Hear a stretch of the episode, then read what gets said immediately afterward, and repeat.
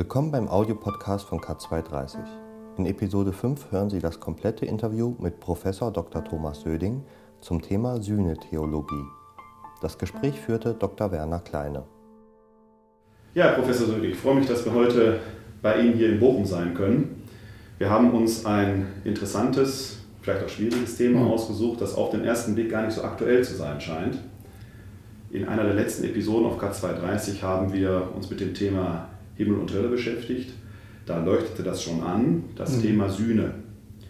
Das Thema Sühne hat im letzten Jahr eine gewisse Aktualität, zumindest im innerkirchlichen Raum, bekommen, ja. durch eine Äußerung von Erzbischof Zollitsch, dem Vorsitzenden der Deutschen Bischofskonferenz, der am Kasamstag 2009 gesagt hat, Christus sei nicht deswegen für die Sünden der Menschen gestorben, weil Gott ein Sündopfer, einen Sündenbock gleichsam gebraucht hätte, sondern er habe sich gewissermaßen mit den Menschen solidarisiert. Diese Äußerung von Erzbischof Zollitsch hat gerade in den konservativeren Kreisen der katholischen Kirche zu erheblichen Protesten und Widerständen geführt. Ich persönlich sehe darin das Aufeinanderprallen zweier Konzepte, die nicht wirklich neu sind, sondern die in der mhm. Kirchengeschichte immer schon gegeneinander gestellt oder gestanden haben. Einmal das Konzept von Anselm von Canterbury, das sich in seiner Wirkungsgeschichte dann noch auswirkt, und auf der anderen Seite eine biblische Konzeption mhm. von Sühne. Wie würden Sie Sühne definieren oder den Herkunft des Sühnegedankens in der Bibel darstellen? Ja, Sühne ist natürlich ein ganz schwieriges äh, Thema und mein Eindruck aus vielen Vorträgen und Gesprächen ist zunächst mal, dass dieses Thema enorm äh, belastet ist, weil eben für eine ganze Generation mit dem Sühnegedanken äh, eine gewisse Moralisierung des Gottesbildes aufkommt. Man muss sich selbst verleugnen, man muss Opfer bringen, um nur ja Gott gegenüber gerecht zu sein. Und wenn man sagt, ähm, in der Bibel wird auch äh, vom Sühnetod Jesu gesprochen und die Kontexte sind ganz andere, die Intentionen sind äh, ganz andere, dann stößt das zunächst mal bei der Generation auf ungläubiges Erstaunen. Offensichtlich ist da ein enormer Druck aufgebaut worden. Und wenn man mit Jüngeren äh, spricht, hat man den Eindruck, das Thema ist fast ganz weg. Sühne, woher soll das kommen? Wozu soll das gut sein? Allenfalls also eine gewisse Neugier. Ja, es gibt zwei sehr unterschiedliche äh, Konzepte und als Bibliker bin ich dafür, dass man eben halt äh, die Bibel und das, was ursprünglich mit dem Thema Sühne verbunden ist, zur Sprache bringt. Da sind wir beide auf einer Linie, das sehe ich genauso, zumal ich persönlich denke, dass der biblische Sühnegedanke heute sehr gut vermittelbar ist und das Eigentliche für die äh, Modernität, für den modernen Menschen auch verstehbar macht und erschließt. Wie würden Sie die Entstehung des biblischen Sühnegedankens darstellen? Der biblische Sühnegedanke beginnt nicht erst mit der Jesus-Tradition, beginnt nicht erst mit dem Neuen Testament, sondern hat alttestamentliche Wurzeln, wie man auch im Neuen Testament sehen kann. Dass dann, wenn es ernst wird, man nicht irgendwie fantasiert mit neuen Themen und Modellen, sondern dass man zurückgeht zu dem, was ausgetestet worden war in der Glaubensgeschichte Israels. Und da sieht man in der Tat, dass diese Sühnevorstellung ganz zentral ist, sehr wesentlich ist. Sie ist verbunden mit dem Tempelkult in Jerusalem, sie ist verbunden mit anderen religiösen Praktiken und gerade von Menschen, denen es ernst mit Gott gewesen ist. Und äh, so wie ich es sehe, äh, gelingt eigentlich schon ein entscheidender Durchbruch im Alten Testament selbst, nämlich, dass man gerade aus diesem Gesetz des Do und Des hinauskommt. Do und Des, ich gebe, damit du gibst. Ich trete sozusagen in Vorleistung gegenüber Gott und der muss dann darauf antworten und reagieren. Ich glaube, da sitzt eigentlich das Problem, dass man dieses, diesen Tauschhandel ähm, beobachtet. Die einen wollen sich darauf an, einlassen und die anderen wollen damit nichts zu tun haben und die haben recht. Denn wenn Gott wirklich so ist, wie ihn nicht erst Jesus verkündet hat, sondern wie auch von Mose und den Propheten verkündet worden ist, dann ist er nicht so einer für solche Handelsgeschäfte. Also das ist der eigentliche Durchbruch, ähm, dass man nicht Gott etwas gibt, sondern dass Gott derjenige ist, der uns etwas gibt, nämlich die Vergebung der Sünden. Es ist ja so ein bisschen, dass bei Paulus diese Konzeption nach meinem Dafürhalten eine sehr schöne Ausprägung findet. Und das, was Sie gerade angeschnitten haben, kommt für mich immer, ich nenne das immer den Umtausch von Imperativ und Indikativ. Mhm. Das Do und Des, mhm. der Imperativ, du musst etwas tun, damit Gott dich ja. liebt, der Indikativ geschaffen wird, wird bei Paulus ja umgekehrt in das weil du schon erlöst bist, der Indikativ, sollst du dem Gesetz der Liebe Christi entsprechend leben. Genau. Der paulinische Sühnegedanke wurde ja mal von meinem Doktorvater Helmut Merklein äh, in etwa so gefasst, dass in Jesus Christus Gott sich auf totale Weise mit dem Menschen mhm. identifiziert. Die Totalität ist so groß, dass gerade deswegen der Kreuzestod in der paulinischen Logik auch sein musste, als mhm. niedrigst denkbare mhm. Demütigung und Todesart, mhm. sodass alle Menschen, wirklich alle, selbst die, die in diesem Tod hinein geraten sind, sich mit Christus identifiziert und mit Gott identifiziert wissen. Und dann die Auferstehung als mhm. entscheidender Wendepunkt, mhm. die Hoffnung für alle, ausnahmslos alle Menschen begründet. Könnte man das so zusammenfassen oder wie würden Sie das definieren? Also ich wäre nicht weit davon entfernt von einer solchen äh, Deutung. Vielleicht muss man aber zunächst mal ansetzen und sagen, äh, Paulus wird ja von vielen als der böse Übeltäter gesehen, der angeblich diesen blutigen Opfertod erst populär äh, gemacht habe und damit letztendlich Jesus äh, verraten habe. Aber wenn man äh, die paulinischen Briefe selber sich anschaut, dann sieht man genau das Gegenteil ist richtig. Paulus musste sich des Vorwurfs erwehren, er würde zu sehr von der Gnade Gottes, zu sehr von der Liebe Gottes sprechen. Wo bleibt denn dann die Verantwortung? Ist es dann egal, was ich tue? Muss ich sündigen, damit Gott mir desto mehr vergibt? Das ist die wirkliche Auseinandersetzung, in der Paulus steht. Und hinter dieser Auseinandersetzung des Paulus steht ja auch sein persönlicher äh, Lebensweg, dass er vom Christenverfolger zu einem Bekenner Jesu geworden ist. Und das entscheidende Problem für ihn war, denke ich, der Kreuzestod Jesu. Der Kreuzestod Jesu ist ein Faktum. Wir können viele theologische Theorien entwickeln, aber letztendlich muss man Theologie auch treiben können im Angesicht des Gekreuzigten. Und bei Paulus war zunächst mal Widerspruch pur. Es ist unmöglich, dass ein gekreuzigter der Messias äh, sein kann. Und dann fällt es ihm wie Schuppen äh, von den Augen. Man muss von Jesus neu denken, man muss von Gott neu denken, man muss vom Kreuz äh, neu denken. Und dann beginnt eigentlich sein Nachdenken. Und in dem Zusammenhang kommt er dann auch an zentralen Stellen seiner Briefe auf die Sühnevorstellung äh, zu sprechen, weil er natürlich als Pharisäer sich bestens auskennt äh, in der Tradition, in der alttestamentlichen Tradition. Er sucht nach Worten, nach Bildern und findet sie im Alten Testament. Aber es passiert auch noch etwas. Ne? Es macht einen Unterschied, ob ein, der hohe Priester ein Opferlamm, ein unschuldiges Tier schlachtet oder ob da ein Mensch, der im Namen Gottes auftritt, von anderen Menschen zu Tode gebracht wird. Ne? Da geschieht nochmal eine ganz andere Intensivierung des, des Geschehens. Und das hat Paulus versucht äh, zu denken. Und in dem Zusammenhang redet er nicht monomanisch von Sühne. Er kann ja auch von vielen anderen Vorstellungen herkommen, von Versöhnung, von Befreiung und so weiter. Aber der, die Sühnevorstellung ist sozusagen der harte Kern, in der das, der Ernst des Todes Jesu, dass er wirklich gestorben ist und nach dem Markus-Evangelium mit dem Schrei, Gott, mein Gott, warum hast du mich verlassen, äh, auf den Lippen, das muss man ernst nehmen und doch nicht auf den Tod Jesu fixiert sein. Denn es gibt keine Halsbedeutung des Todes Jesu ohne die Auferstehung Jesu von den Toten. Und die Auferstehung Jesu macht den Tod nicht ungeschehen. Das ist ja das Interessante, dass das bei Paulus wie zwei Seiten einer genau. Medaille erscheint. Das eine ist nicht ohne das andere. Ja. Bei den Korinthern, denen er gerade diese Kreuzesrealität vor Augen ja.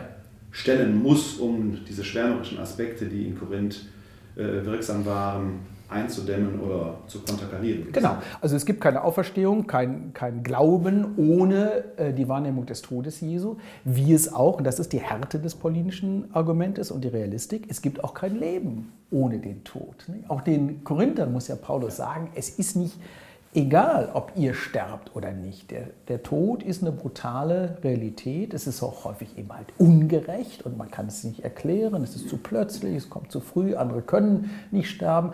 Äh, das kann so und so sein. Äh, wenn ich von Gott rede, muss ich mit dieser Realität des Todes Jesu, ähm, des, des menschlichen Todes reden äh, und damit auch mit der Realität des Todes Jesu dann versuchen, von dort her Hoffnung zu machen. Und das geht nur, wenn man die Heilsendung Jesu auch mit seinem Tod in Verbindung bringt. Jetzt ist ja aus dieser sehr hoffnungsvollen Perspektive, die Paulus mhm. entwickelt, im Laufe der Kirchengeschichte eine Verwandlung geschehen, die sich für mich ein wenig schon im ersten Petrusbrief andeutet, mhm. wenn äh, dort gesagt wird, Jesus hätte am Holz des Kreuzes mit seinem Leib die Sünden mhm. getragen, also eine sehr physische, ja. fast mhm. quantifizierbare Komponente hineingebracht wird, die dann ja äh, Anfang des zweiten Jahrtausends von Anselm von Canterbury in mhm. seiner Satisfaktionstheorie äh, ja nochmal ganz anders gefasst worden ist die Satisfaktionstheorie, mit der diese unendliche Beleidigung Gottes, die durch die Schuld mhm. der Menschen geschehen ist, durch das stellvertretende Sühnopfer getilgt würde. Ich persönlich nehme wahr, dass diese Satisfaktionstheorie in vielfältigen Umformungen und Ausformungen heute noch wirksam ist, in den Köpfen der Menschen auch sitzt, bis hinein in die Filmografie, wenn man an Mel Gibson, mhm. Passion of Christ denkt, wo ja. Äh, sie, glaube ich, auch den theologischen Background noch bildet. Mhm. Könnten Sie für unsere Zuschauer und Zuhörer diese Theorie kurz darstellen? Zunächst mal vielleicht einen Schritt äh, zurück, also diese Körperlichkeit des Leidens Jesu, die gehört dazu. Ja. Also das hat, wenn man so will, der erste Petrusbrief richtig erkannt. Aber das Problem, wenn ich jetzt gleich einen Riesensprung mache, äh, dieses äh, Films von Mel Gibson besteht, denke ich, darin, dass er den Eindruck erweckt, je mehr Leiden, je mehr Qual, desto mehr Gnade. Ne? Das ist eine Quantifizierung äh, der Heilsverkündigung, die führt uns nicht weiter. Es geht um eine neue Qualität. Also Paulus sagt, ein für alle Mal. Ne? Die Realität des Todes Jesu gehört dazu, aber Jesus stirbt nicht tausend Tode, sondern einen und das hängt äh, an der Unbedingtheit seines Lebens, das hängt an der Unbedingtheit äh, der Liebe Gottes. Das muss man festhalten. Was jetzt äh, zu Beginn des äh, Mittelalters oder auf dem Höhepunkt des Mittelalters speziell in Nordeuropa geschehen ist, ist, dass man eigentlich versucht hatte, wenn ich es richtig weiß, einen damals modernen Zugang zu diesen alten und auch schwierigen Vorstellungen zu finden. Und damals war äh, etwas, was man ganz neu äh, erkannte, das Rechtswesen, die, das Juristische. Und äh, im Juristischen dominiert der Gedanke der Gerechtigkeit. Also es muss einen gewissen Ausgleich äh, geben. Und das hat versucht, der Anselm von Canterbury zu denken äh, und ist im Grunde einen ganz anderen Weg gegangen als, denjenigen Weg, als derjenige Weg, den Paulus eingegangen ist. Paulus geht sozusagen vom Tod Jesu aus und versucht sich darauf einen äh, Reim zu machen und muss dann eben halt auf die Syntheologie zurückgehen. Und bei Anselm von Canterbury nimmt eigentlich schon diese Vorgabe auf und versucht jetzt nachträglich das zu rationalisieren und sagt, naja, dann muss es so sein, dass es eben halt äh, eine unendliche Beleidigung Gottes äh, gegeben hat von Seiten der Menschen und das wiederum setzt voraus, dass also eine unendlich große Ersatzleistung auf Seiten der Menschen erfolgte. Dazu ist kein Mensch von sich aus fähig. Das muss der menschgewordene Sohn Gottes sein. Vielleicht war das zu der damaligen Zeit für die allermeisten schon auch eine Hilfe zu verstehen. Aber wenn jetzt dieses juristische Denken mit unseren neuzeitlichen Kategorien von individueller Schuld äh, verbunden wird, dann ist eigentlich die Katastrophe kaum noch aufzuhalten. Ne? Da muss ich sozusagen Sündenzerknirschung in mir selber erzeugen. Wie böse muss ich sein, dass es eines solchen Opfers bedarf? Wie sehr muss ich mich anstrengen, dass ich mich des Todes Jesu als würdig äh, erweise? Das ist genau diese Moralisierung der Heilsverkündigung, die eben halt ähm, fatal ist. Natürlich folgt auch aus der paulinischen Sühnetheologie eine, äh, ein Anspruch. Ne? Also man muss gerecht leben. Äh, aber warum? Weil man sich an Jesus orientiert. Es kann nicht so sein, dass ich glaube an Jesus und anders lebe als er. Nicht? Ich muss mich von ihm sozusagen in seine Gottes- und Nächstenliebe hineinleben lassen. Ganz anderer Ansatz. Das war ja der Irrtum, den, äh, der auch in Korinth wirksam war. Tu und lass, was du willst. Die Erlösung ist ja schon passiert, genau. wo Paulus entschieden einschreitet. Ich denke aber auch, dass Anselm von Canterbury, wie Sie es gerade dargestellt haben, in seiner Zeit genau die Arbeit des Theologen durchaus mhm. geleistet hat. Ja. Ähm, Inhalte, die in jahrtausendealter Sprache formuliert sind, in seine Zeit hinein transportiert hat, mit den Mitteln seiner Zeit verstehbar interpretiert hat. Jetzt ist es ja genau so, dass diese tausend Jahre alte Theologie des Anselm von Canterbury natürlich heute durch die Individualisierungen neu gelesen mhm. wird, äh, schon dann in fatale Aporien hineinführt, weil wir eben auch nicht mehr in diesem Rechtssystem ja. Mhm. äh, des Anselm von Canterbury mhm. leben. Wir haben keine Ritter mehr, die sich gegenseitig ja. Satisfaktion leisten müssen. Ja. Ähm, interessanterweise wird nach meinem Dafürhalten und nach meiner Erfahrung dieses Anselmsche Denken, was in den Köpfen Nolens Volens irgendwo drin sitzt, dann mit einer eigenartigen Opfertheorie verbunden, mhm. dass man jetzt selber diese Sühne durch Leistungen irgendwo erbringen muss, damit aber den paulinischen, den biblischen Gedanken des schon erlöst Seins mhm. zuwiderläuft. Mhm. Wir haben, das ist für mich das Interessante in der theologischen Diskussion, ja dann eine Verknüpfung mit diesem Opfergedanken, der ja auch in der Liturgie mhm. bei uns eine große Rolle spielt von dem ich glaube, dass er in diesen Aspekten auch ja, zumindest falsch interpretiert oder falsch angegangen wird. Für mich steckt da ein wenig äh, auch der Aspekt hinter, dass wir hier in Nordeuropa nach wie vor germanisch denken und diese germanische Opfertheorie äh, im Kopf haben, man muss der Gottheit etwas geben, um sie gnädig ja. Zu stimmen. Was äh, im jüdischen und im neutestamentlichen Kontext nach meinem Dafürhalten so nicht gegeben ist, sondern wo der Mensch in sich mhm. selbst vor Gott steht, wenn man etwa an das alttestamentliche zerreißt eure Herzen, nicht mhm. eure Kleider mhm. denkt. Spielt Opfer für Paulus schon eine Rolle in seinem Denken? Ja, es spielt eine Rolle, aber es geht äh, äh, entscheidend darum, den Stellenwert äh, zu bestimmen. In der Tat, also auch im griechischen Umfeld des Neuen Testamentes gibt es diese, Vorstellung, man muss Opfer darbringen, um die Götter gnädig äh, zu stimmen.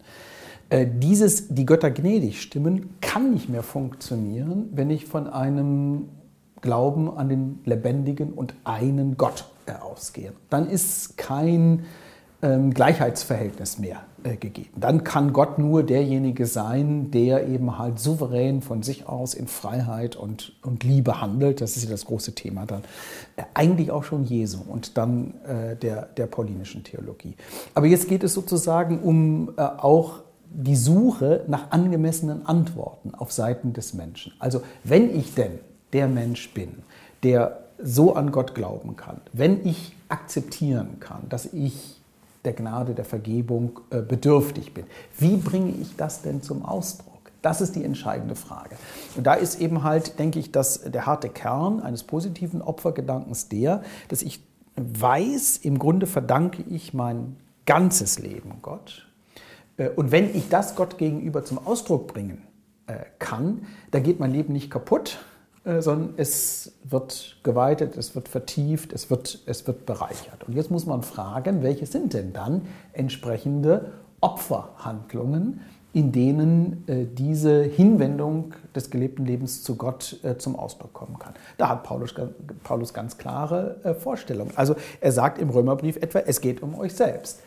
Bringt euch selbst als Opfer Gott dar. Ne? Also nicht ein Teil, sondern ganz und gar. Und wodurch geschieht das? Im Römerbrief weiter zu Beginn des 12.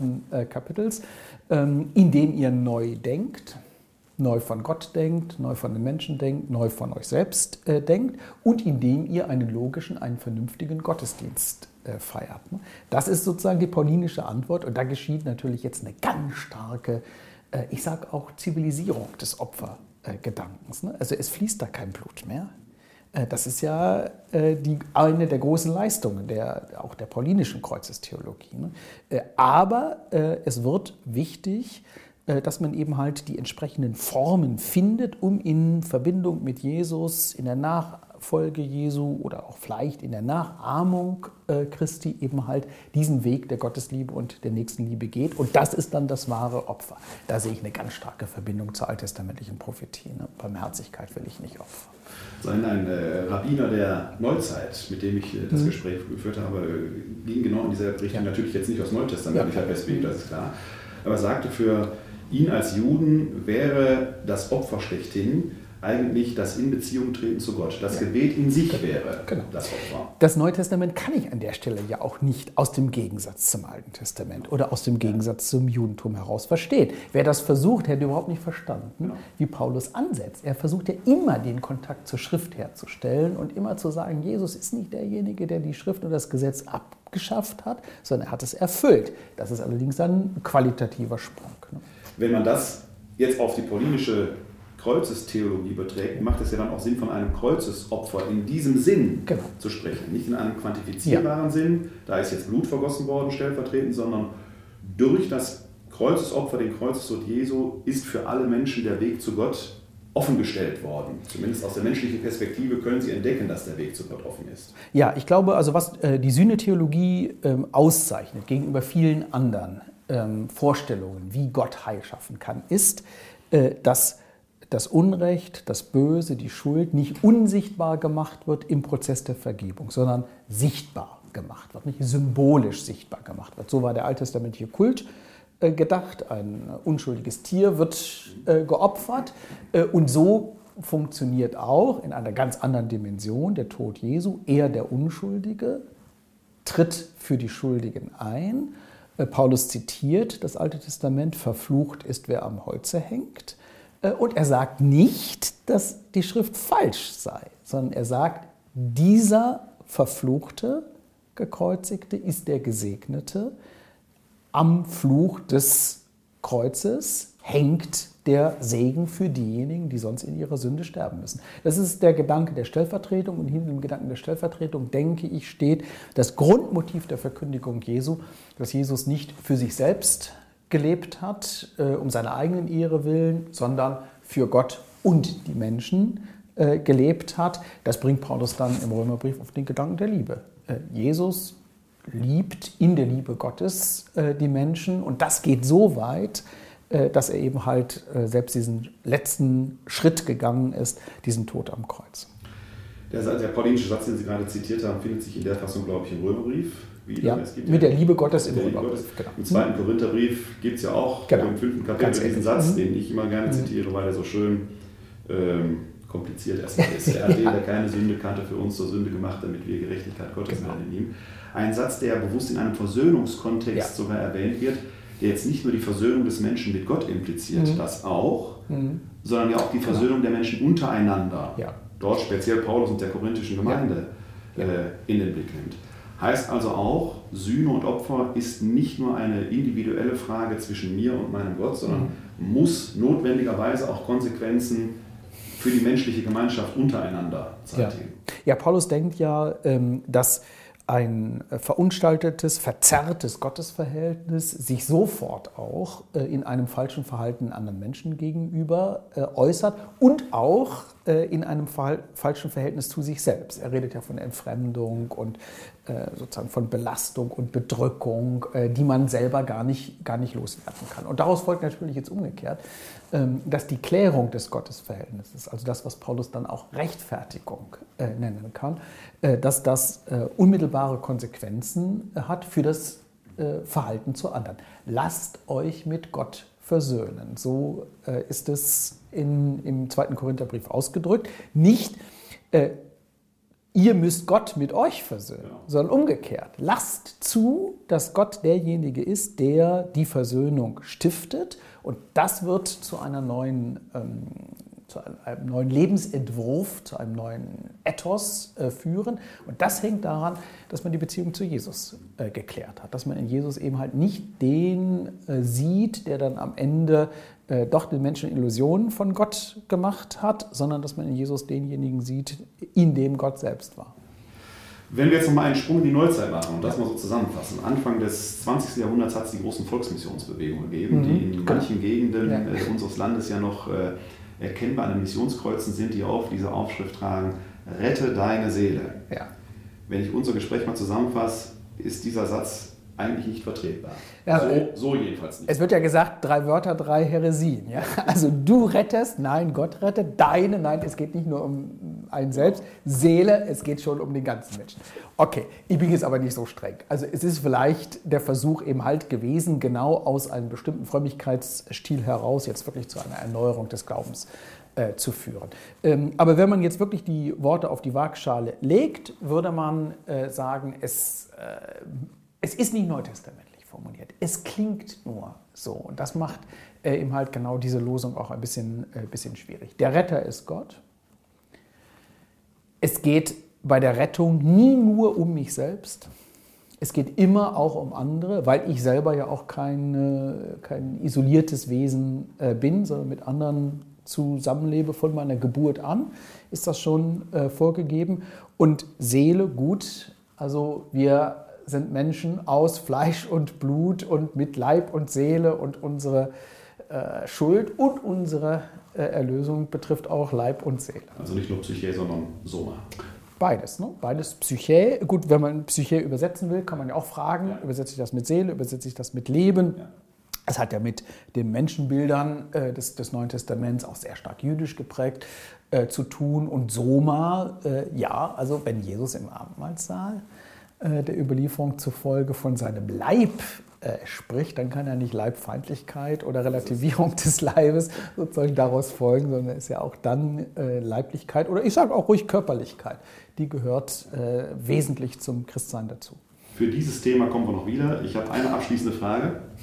Ja. Meine letzte Frage wäre, ähm, wenn wir in der heutigen Zeit, im Jahr 2010, diesen Sühnegedanken, ob wir diesen Begriff jetzt verwenden oder nicht, diesen Sühnegedanken einfach neu zur Sprache bringen müssen. Und ich halte viel davon, diesen Gedanken mhm. zur Sprache zu bringen. Gerade weil in den Köpfen vieler Menschen, vieler Glaubender, äh, diese einseitige Interpretation des Anselm von Canterbury mhm. äh, und dieses, dieser Leistungsgedanke, der damit impliziert ist, noch drin ist, viele nicht mehr Glaubende sich gerade deswegen auch mhm. verabschieden. Mhm. Wie ja. könnten wir diesen Aspekt, der wichtig für unsere Theologie ist, der zentral ist, heute neu zur Sprache bringen. Ja, das ist natürlich ganz entscheidend wichtig. Also als Bibliker würde ich nie äh, den Sühnegedanken äh, lassen, sondern immer versuchen, ihn neu zur Sprache zu bringen, aber es ist eben halt äh, sehr schwierig. Vielleicht hilft es, ähm, indem man mal von diesem anderen, auch nicht ganz einfachen äh, Begriff des Opfers herkommt. Denn das ähm, Wort Opfer kennen wir ja jetzt nicht nur äh, in der religiösen Bedeutung der Hingabe, einer Gabe an Gott, sondern wir kennen den Begriff des Opfers eben halt auch ähm, im Blick auf diejenigen, denen etwas zustößt, die leiden äh, müssen. Ähm, und das, was mit den Opfern der Gewalt äh, ist, ob da Vergebung, Versöhnung, Erneuerung, Wiedergutmachung, Heilung möglich ist. Das ist natürlich eines der ganz, ganz großen Themen wahrscheinlich aller Zeiten, aber unserer Zeit natürlich ganz besonders und nach dem 20. Jahrhundert mit den Massenmorden nochmal ganz, noch ganz extra. Was jetzt beim Blick auf Jesus ähm, vor Augen treten kann, ist, dass einer, der zum Opfer der Gewalt gemacht worden ist, und zwar auch einer religiös-politischen äh, Gewalt, ich denke doch, bei allen Schwierigkeiten der neutestamentlichen Überlieferung irgendwie im Zusammenspiel auch zwischen jüdischer Obrigkeit einerseits und dem Pontius Pilatus, dem Vertreter Roms, auf der anderen äh, Seite. Was hier vor Augen tritt, ist, dass ein solches Opfer äh, nicht will, dass äh, die Schuld auf die Täter zurückschlägt, sondern dass sozusagen die Schuld der Täter in das eigene Leiden mit hineingenommen wird und dadurch verwandelt wird. Das ist, denke ich, der große die große Verheißung, Gott hat mit dem Leiden zu tun. Gott ist dem Leiden nicht ferne. Warum nicht? Weil er den leidenden Menschen nahe ist. Und wie er den leidenden Menschen nahe ist, das zeigt keiner deutlicher als dieser Jesus von Nazareth. Also ich würde es versuchen, von dieser Doppelseitigkeit des Opferbegriffes her zu erläutern. Also ein alter Begriff, auch der Opferbegriff ist ja alt, ja. der neu zur Sprache gebracht werden kann. Ähnlich unterschlüsse sich der Kreis unseres Gespräches, wie Erzbischof Zollitsch es ja in seiner Sprechweise es eigentlich versucht hat, mhm. letztes Jahr Samstag. Ja, also ich kann die Kritik nicht ganz verstehen, die daran äh, geäußert worden ist. Und man muss ja wohl auch die Freiheit haben, jetzt einfach nicht nur ausgestanzte Formeln äh, zu wiederholen, sozusagen in neuer Sprache etwas zum Ausdruck äh, zu bringen. Und wenn man jetzt fragt, also was steht denn hinter dem Gedanken der Solidarität, dann ist das doch jetzt genau äh, die Anteilnahme am Leben von anderen. Und wie intensiv das geschehen äh, ist, das zeigt eben gerade die Geschichte Jesu. Die erhobene Faust und Solidarität, das reicht natürlich an der Stelle nicht, aber das ist ja selbstverständlich. Die ganze Lebensgeschichte Jesu kann schon eine Geschichte der Solidarisierung Gottes mit den Menschen genannt werden. Das war ein schöner Schlusssatz. Ich bedanke mich sehr für dieses Gespräch bei Ihnen, Herr Professor Söding. Ja, ich und danke. denke, dass wir manches, was hier angeklungen ist, vielleicht an anderer Stelle nochmal miteinander vertiefen sollen. Okay. Vielen Dank. Gern. Ja. Das war Episode 5 des Audiopodcasts von Cut230. Weitere Infos unter www.cut-2-30.de